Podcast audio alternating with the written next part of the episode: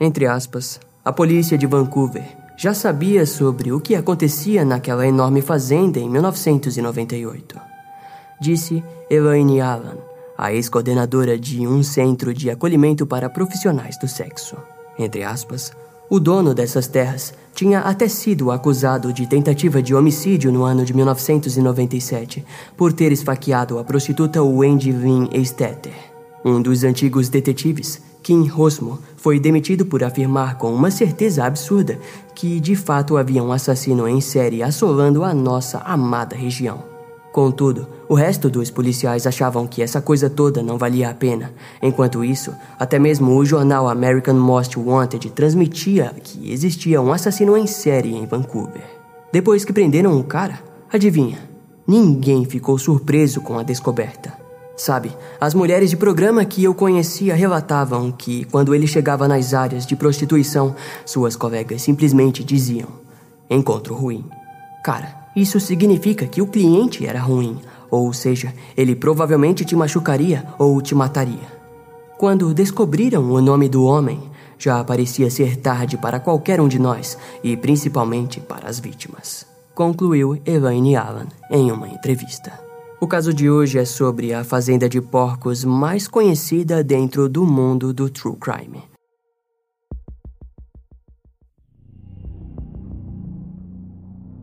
As mulheres, em específico as profissionais do sexo, simplesmente desapareciam com frequência na cidade de Vancouver, no Canadá. Muitas delas eram pobres e até mesmo sem teto, e, para piorar, muitas vezes eram viciadas em drogas. Na maior parte do mundo, quando um assassino em série está agindo pela região, é costume vermos corpos espalhados e encontrados desde áreas selvagens até nas beiras das rodovias. Porém, na cidade de Vancouver, as coisas estavam sendo diferentes em meados dos anos 90.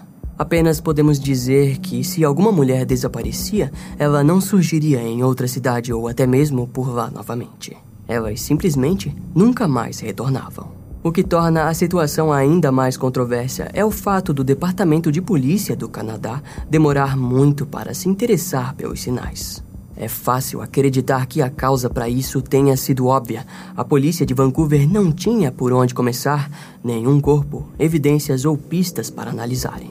Agora reflita sobre a falta de provas somada ao preconceito aparente da época. Vancouver contava com um pouco mais de 15 mil habitantes, sendo um terço deles todos cafetões, traficantes ou viciados em drogas. Esses pontos foram suficientes para que o assassino se tornasse um dos mais prolíferos da história criminal do Canadá. As coisas só mudariam quando a Polícia Montada Real Canadense, ou melhor, a maior força de segurança do país, resolvesse prestar atenção no caso. No dia 5 de fevereiro de 2002, eles simplesmente cumpriram um mandado de busca para aquele fazendeiro que havíamos dito no início do vídeo. A surpresa foi imediata. Provavelmente eles estavam investigando o caso em sigilo. Na fazenda encontraram freezers repletos de pés, cabeças e mãos de duas mulheres que estavam desaparecidas. Também foi encontrado carteiras de identidade, roupas e dentes das vítimas. Nenhum corpo foi encontrado inteiro e os policiais daquela equipe especial ficaram perturbados ao observarem o picador de madeira da fazenda. Certamente algo na mente deles os levaram a crer que aquele picador poderia ter sido usado em dezenas de mulheres inocentes. Unido a isso, assombroso também foi olhar para a quantidade enorme de porcos na fazenda. Com toda certeza, devem ter pensado o mesmo sobre os porcos. Um clima sinistro pairava sobre aquela fazenda, e o que tornava tudo mais arrepiante era o dono daquele reino de terror. Seu nome era Robert Picton, que comandava uma área rural conhecida como o Palácio dos Porquinhos e também chamada de Sociedade dos Bons Tempos, um local que já havia sido usado para diversos eventos. Geralmente, os eventos que aconteciam naquela sociedade envolviam drogas, prostitutas e muito álcool. O agricultor multimilionário na época, com seus 68 anos, foi acusado de matar prostitutas e transformar seus corpos em pequenos pedaços picados de carne. Naquela altura do caso, a polícia já acreditava a autoria de 70 desaparecimentos e vítimas a Robert, desde os anos 80 até 2001. Porém, antes de avançarmos para a resolução do caso, precisamos entender por onde sua trilha de morte se iniciou. Para maior entendimento da linha cronológica, daremos apenas as datas em que as vítimas desapareceram. O fato é que muitas delas foram dadas como desaparecidas depois de muito tempo, o que bagunçaria a nossa explicação do caso. Com isso claro, vamos para a história. A primeira mulher desaparecida foi Rebecca Guno, de 23 anos, vista pela última vez no dia 22 de junho de 1983, no bairro Dalton East Side, em Vancouver. Sherry Rail, de 43 anos, desapareceu em janeiro de 1984. Em seguida, foi Elaine Arbashi, de 33 anos, que desapareceu em março de 1986 após avisar que estaria se mudando para Seattle, porém nunca mais deu notícias. Teresa Ann Williams, de 26 anos, foi vista pela última vez em julho de 1988.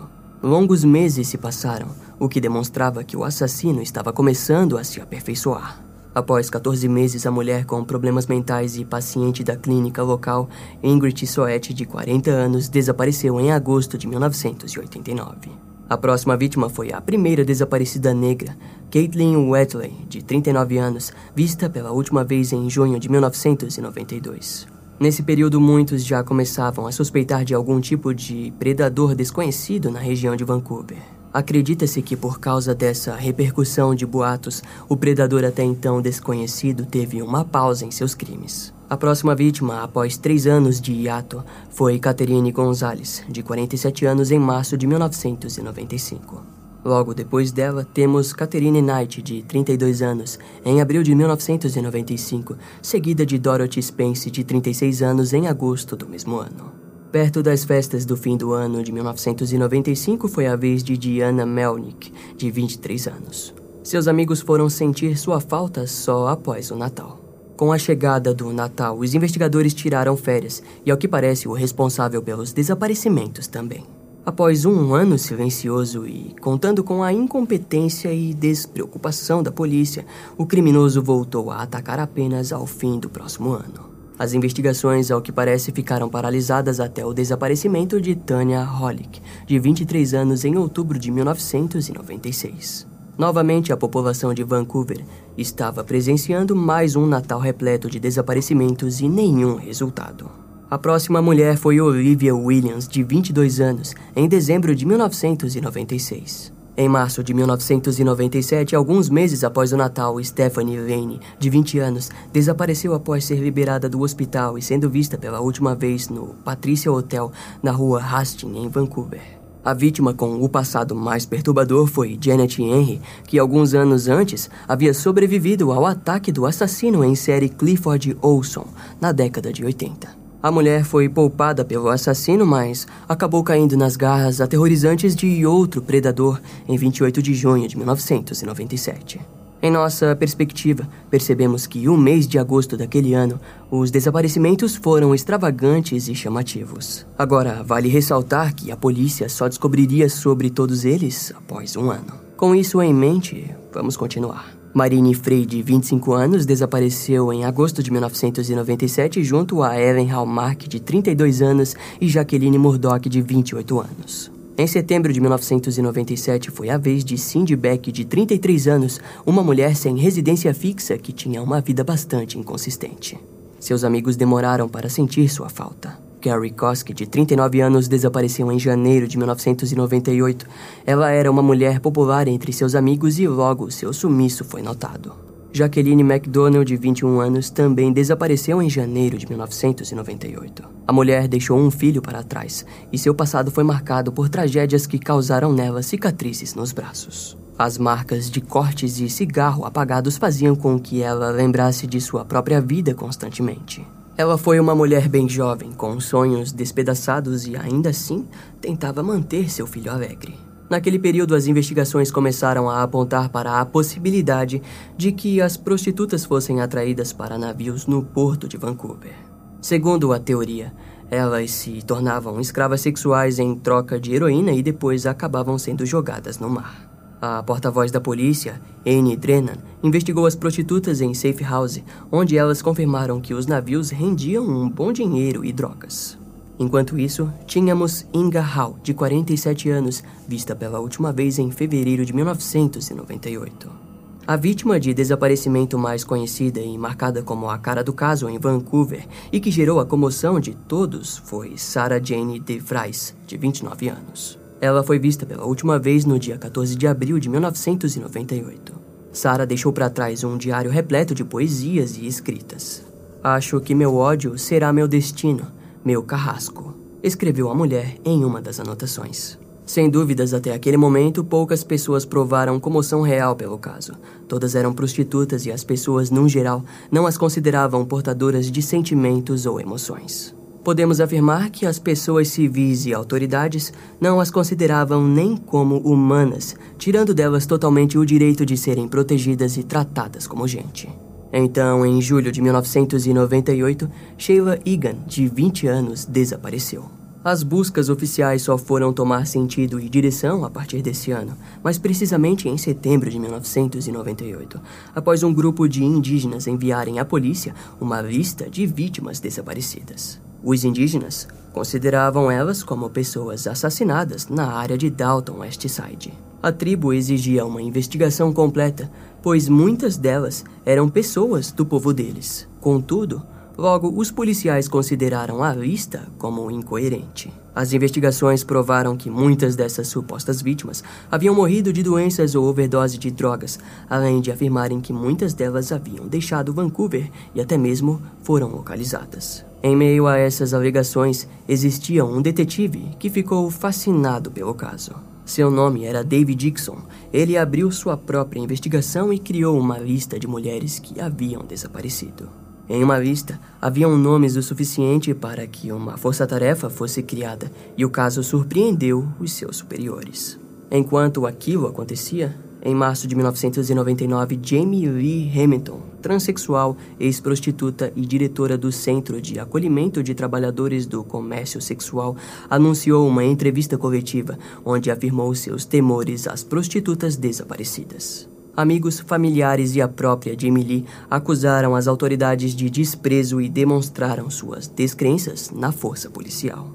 Naquele dia, Wayne Lang, amigo da mulher desaparecida Sarah DeVries, conversou com a mídia e demonstrou quem foi Sarah. Ele havia feito de tudo para colocar pôsteres por todas as áreas de prostituição em Vancouver e até mesmo criou um site para prostitutas desaparecidas na região.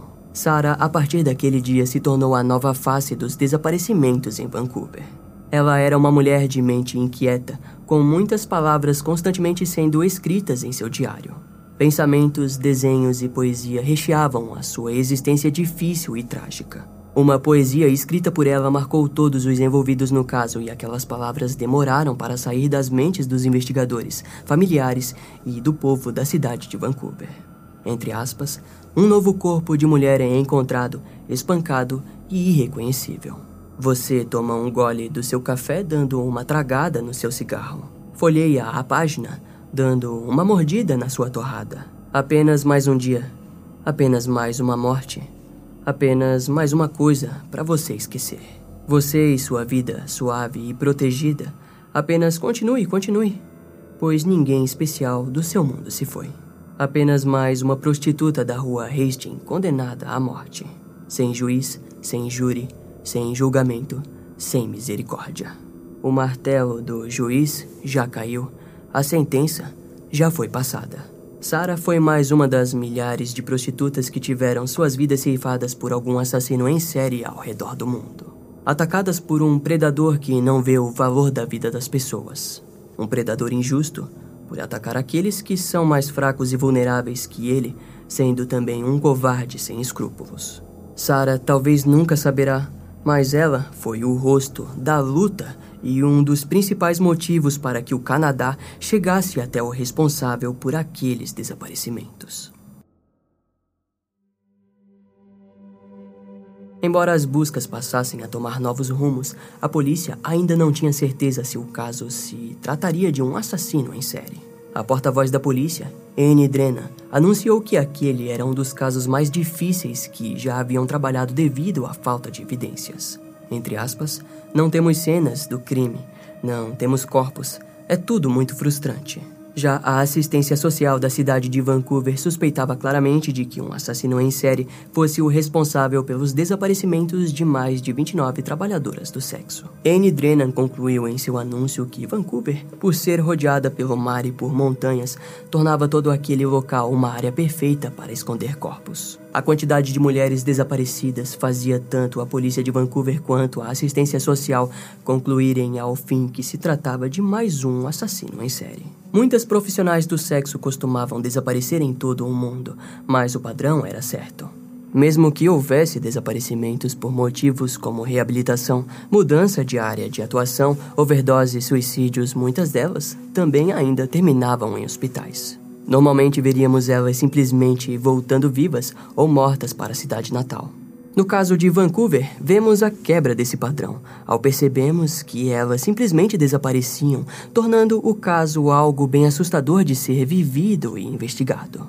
A partir do ano de 1999, relatórios das mulheres desaparecidas foram mandados para hospitais psiquiátricos, necrotérios e para escritórios de assistência social em todo o Canadá e Estados Unidos, resultando no encontro de novos casos.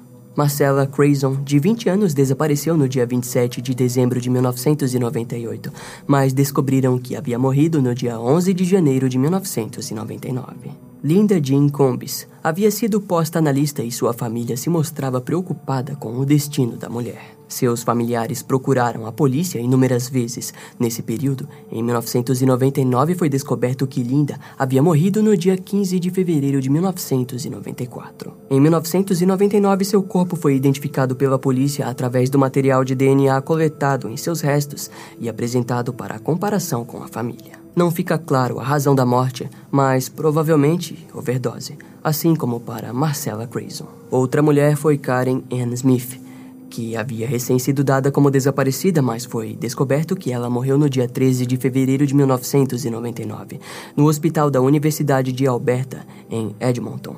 As prostitutas naquela altura já estavam sendo tratadas de uma forma mais humana. Foi oferecido a ela aulas de autodefesa em um treino básico para que ligassem sob quaisquer circunstâncias. Também foram aconselhadas a informarem seus paradeiros para a polícia. Debbie Mans foi a responsável por esse programa de segurança para as prostitutas. Graças a ela, muitas prostitutas passaram a lidar com clientes fixos e começaram a se cuidar mais nas ruas de Vancouver.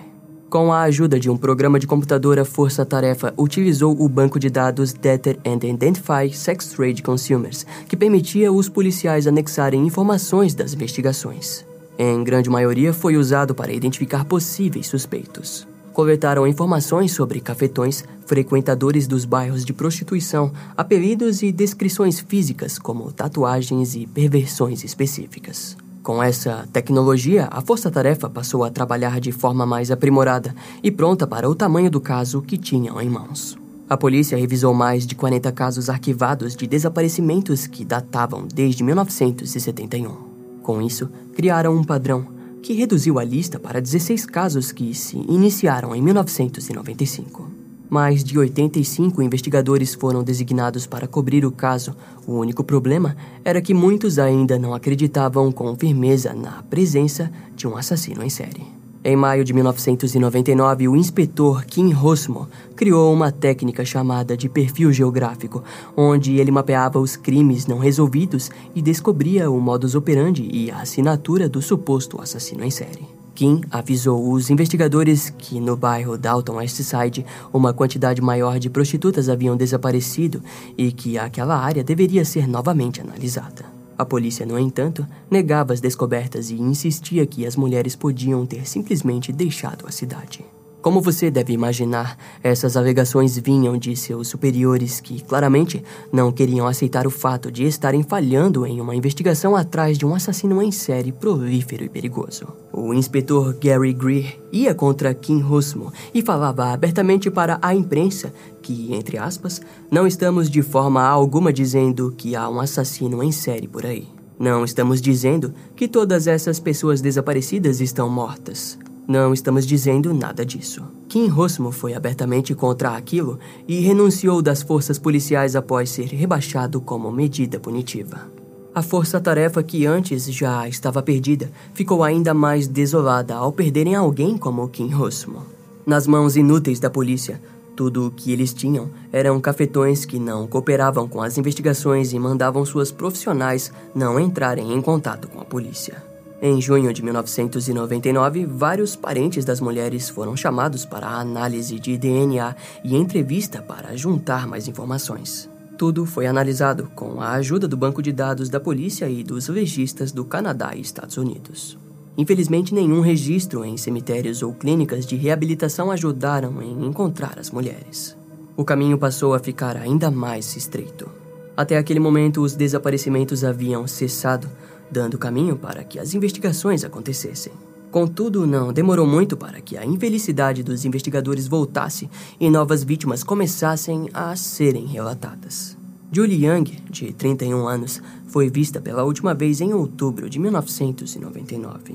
Angela Jardine, de 28 anos, com uma capacidade mental de uma criança de 10 anos, desapareceu em novembro de 1998, mas foi só relatado em dezembro de 1999.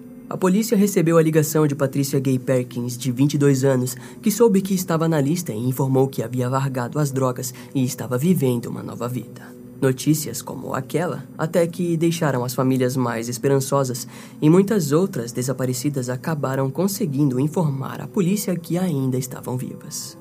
Rosie Ann Jensen, de 50 anos, em dezembro de 1999 foi encontrada viva em Toronto devido às investigações e ela nem fazia ideia que estava sendo procurada por desaparecimento. Mesmo que isso tenha causado uma leve esperança sobre o destino das mulheres, a lista ainda era grande e a possibilidade de novas vítimas surgirem e tomar o lugar dessas eram altas. Vancouver estava se tornando um lugar desconfortável de se estar devido aos desaparecimentos inexplicáveis de várias mulheres. Ainda pior era que, claramente, não parecia que haveria um fim tão rápido para aquele evento macabro. A força-tarefa passou a explorar suspeitos, mas todas as investigações não levaram a lugar algum. Até que no ano de 2002 observaram arquivos que falaram de um depoimento do fim de 1998 feito por ligação. O nome do documento estava em nome da testemunha Bill Hiscox, de 37 anos, empregado da empresa PNB Salvage no sudeste de Vancouver. A empresa no qual ele trabalhava pertencia a Robert William Picton, e de seu irmão David Picton. Na época, Bill descreveu que recebia seus cheques como pagamentos na fazenda de porcos em Port Coquitlam e também descreveu para os policiais como o lugar era assustador. Ele relatou aos investigadores que Robert Picton parecia ser o cara responsável pelos desaparecimentos. Entre aspas, ele era um cara bem inquieto, difícil de conversar. Ele não tinha muitas utilidades para os homens. O que ele quis dizer é que Robert era bem miserável e seguiu relatando que o homem dirigia um ônibus de vidros escuros que amava. A polícia conhecia os irmãos Picton, principalmente o Palácio de Porquinhos, lugar responsável por diversas festas e eventos especiais. Entretanto, eles conheciam também David Francis Picton, condenado por agressão sexual em 1992, além de ter sido acusado três vezes por acidentes de trânsito em 1988 e 1991. No ano de 2000, os irmãos e sua irmã, Linda Louise Wright, foram proibidos de fazerem festas e os Pictons começaram a perder seus status em Vancouver. Os investigadores observaram também que, em março de 1997, Robert Picton foi acusado por tentativa de assassinato de Wendy Lynn Stetter. A mulher foi esfaqueada e algemada, mas conseguiu desarmá-lo e esfaqueá-lo com sua própria faca. Wendy foi encontrada por um motorista e levada ao hospital. Robert foi ao hospital Eagle Ride, onde foi preso e liberado sob uma fiança de 2 mil dólares em janeiro de 1998. Bill havia informado também que muitas bolsas e identidades começaram a aparecer no trailer de Robert, o que fazia com que ele suspeitasse de seu patrão. Na época, em 1998, a polícia ouviu Bill e investigou a fazenda três vezes, mas nada foi encontrado na residência. Até aquele momento, os irmãos Picton permaneceram na lista de suspeitas como pessoas de interesse, mas nenhuma vigilância havia sido montada pelos arredores da fazenda até o ano de 2002. Novas possíveis vítimas do que agora a polícia já considerava sequestros começaram a aparecer na lista da Força Tarefa de 2002, que agora recebia a ajuda da Polícia Montada Real Canadense. Leite Miner e Laura Mar desapareceram entre 1984 e 1985 e foram postas na lista. Nancy Clark Elsie Sebastian e Angela Arsenault, de 17 anos, foram todas postas na lista, desaparecidas entre 1991 e 1994. Frances Young, de 38 anos, estava desaparecida desde 1996 e também teve seu nome posto com as outras mulheres. Novos nomes não paravam de aparecer, tais como o de Ruby Hard, de 37 anos, desaparecida em 1998. Wendy Clawford, Jennifer Furminger, e Georgia Papin. As três, no ano de 1999, foram acrescentadas na lista por algum policial no ano de 2000. Brenda Wolfe, de 32 anos, e Tiffany Drill, de 27 anos, desapareceram em 1999 e foram atribuídas à lista no ano de 2002. O tempo gasto no caso começou a conturbar as investigações. Tudo aquilo parecia ser sem sentido. Contudo, a polícia de Vancouver continuou trabalhando mesmo que lentamente e sem novas pistas. A lista aumentava cada vez mais, com Dow Cray, de 42 anos, vista pela última vez em novembro de 2000. O fato de que as vítimas só eram denunciadas tempos mais tarde faziam as investigações seguirem por um caminho cada vez mais lento. Deborah Lynn Jones, de 43 anos, desapareceu no dia 21 de dezembro de 2000. A lista continuou com mais sete garotas sendo acrescentadas todas entre 20 e 30 anos no ano de 2001. O último desaparecimento ocorreu no dia 23 de novembro de 2001 de Mona Wilson, de 26 anos. Tudo o que a força-tarefa poderia fazer era esperar por um deslize por parte do assassino. Devido à falta de avanço das investigações, eles passaram a investigar a sua suspeita em potencial mais provável, a fazenda dos Pictons. Na manhã do dia 7 de fevereiro de 2002, os moradores de Vancouver foram surpreendidos com as notícias. Um anúncio havia sido feito pela policial Catherine Galliford, que afirmou que a fazenda dos porcos estava sendo vasculhada. Robert Picton havia sido posto sob custódia devido a uma acusação de posse ilegal de armas e foi quase libertado por essa acusação. No entanto, no dia 22 de fevereiro de 2002, ele foi preso por duas acusações de assassinato. As vítimas foram identificadas como sendo Serena Abostway e Mona Wilson. As duas mulheres eram uma das últimas a serem postas na lista do caso dos desaparecimentos de Vancouver. Robert demonstrou surpresa pelas acusações feitas a ele, da mesma forma que as famílias ficaram ansiosas com os resultados daquilo. No dia 8 de março de 2002, o DNA encontrado na fazenda foi identificado e provado como pertencente a Serena Abostway. Era o fim do assassino em série mais brutal da história do Canadá. A história sobre o passado dos Picton é curta. David Francis e Robert Picton, junto a Linda Louise Wright, herdaram a fazenda dos porcos da família, que no futuro se tornou o palco das centenas de assassinatos. Antes disso, entre 1994 e 1995, algumas partes foram herdadas e rendeu aos irmãos um total de 5,16 milhões de dólares.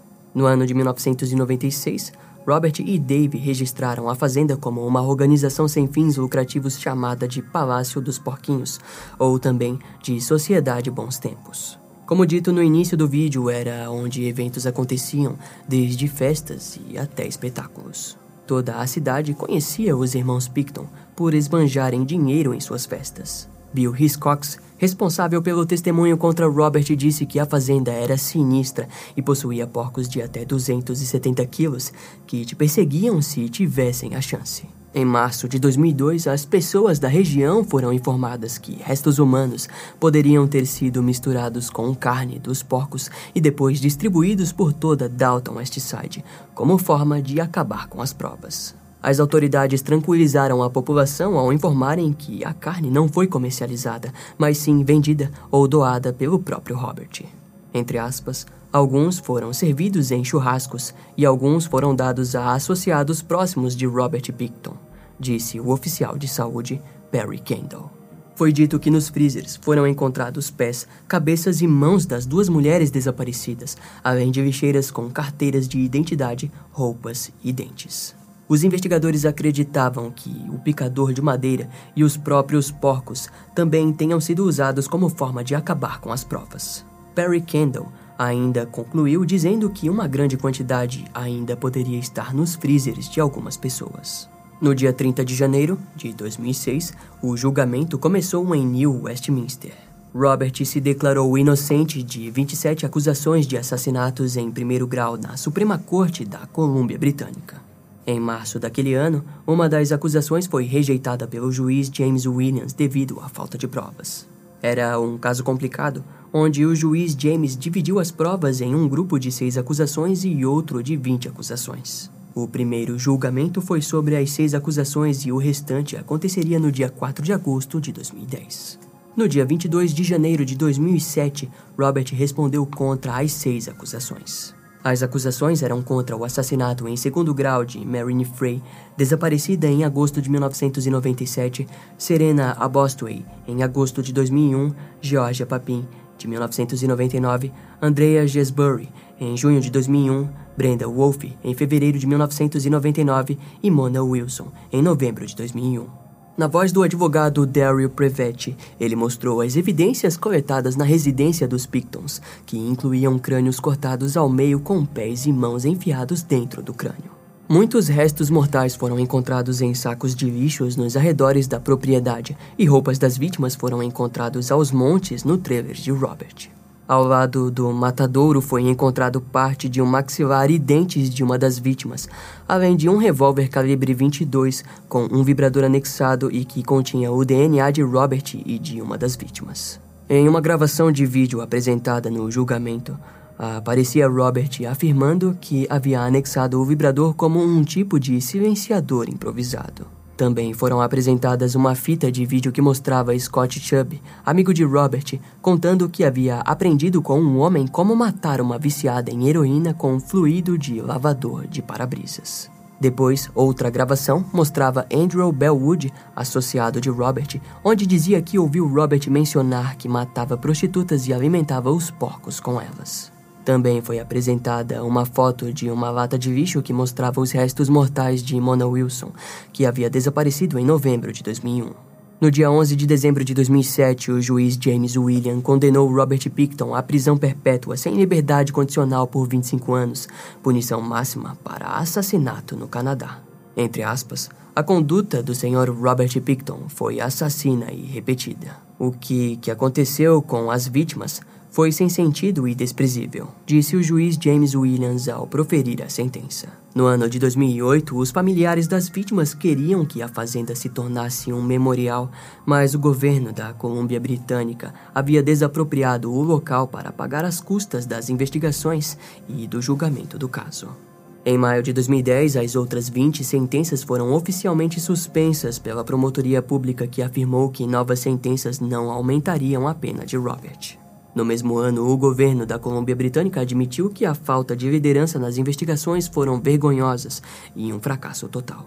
No ano de 2012, Bill Hiscox disse que, entre aspas, é frustrante ver a dor dessas famílias quando elas me dizem que suas filhas e irmãs ainda poderiam estar vivas se a polícia tivesse prendido Robert após eu dar minhas primeiras informações. Em 2017, o investigador Lorimer Schenger disse que os policiais não queriam realmente encontrar aquelas dezenas de mulheres desaparecidas, como se elas não valessem o esforço. Dave Picton disse que, entre aspas, muitas pessoas já se machucaram aqui. O homem alegou que não sabia de nada sobre os assassinatos, afirmando que sempre esteve fora trabalhando em seu negócio próprio de construção e demolição ao norte de Vancouver. O Palácio dos Porquinhos havia sido deixado exclusivamente para Robert, que só precisava cuidar da fazenda, mas que não fez nada daquilo. Dave disse que odiava porcos e odiava mais ainda o cheiro que seu irmão Robert Picton exalava devido ao seu fascínio por matar porcos. O homem também disse que lamentava pelo ocorrido e que estava perplexo em como Robert foi capaz de matar tantas mulheres. Segundo ele, Robert não conseguia sequer operar um equipamento de forma correta. A família Picton descreveu Robert como um homem sem inteligência ou coordenação para qualquer coisa que fosse.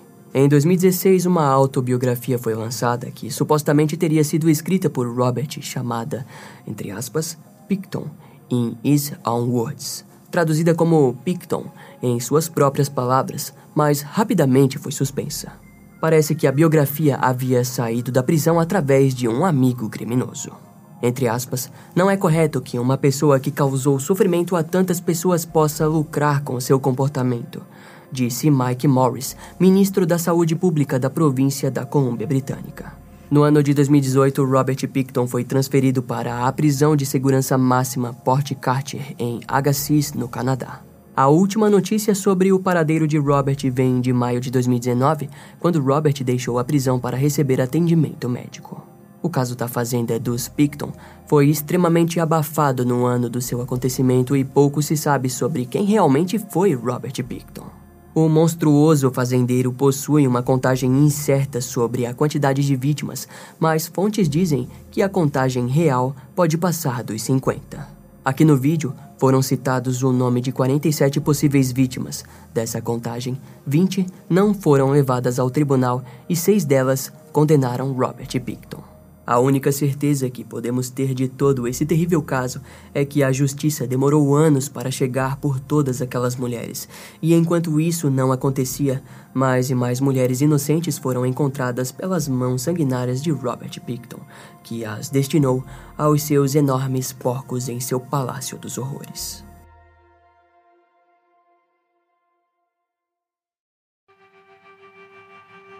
Esse caso vai ficando por aqui. Eu espero que você tenha gostado.